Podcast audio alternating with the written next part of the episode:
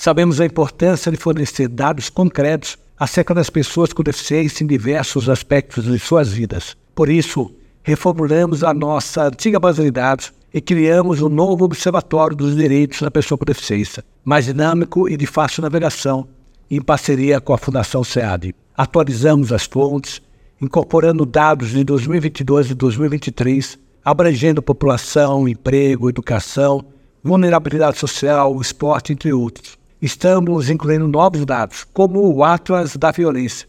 E também vamos adicionar as informações do Censo 2022 sobre pessoas com deficiência em São Paulo, assim que foram disponibilizadas.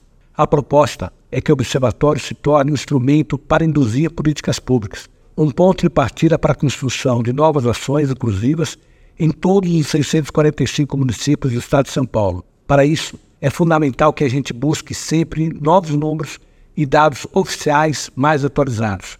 Acreditamos que só podemos efetivar políticas públicas assertivas e com resposta positiva se conhecermos a população com deficiência em nosso Estado. Essa plataforma será uma grande aliada na condução dessas ações, permitindo-nos alcançar diretamente as pessoas que mais necessitam delas.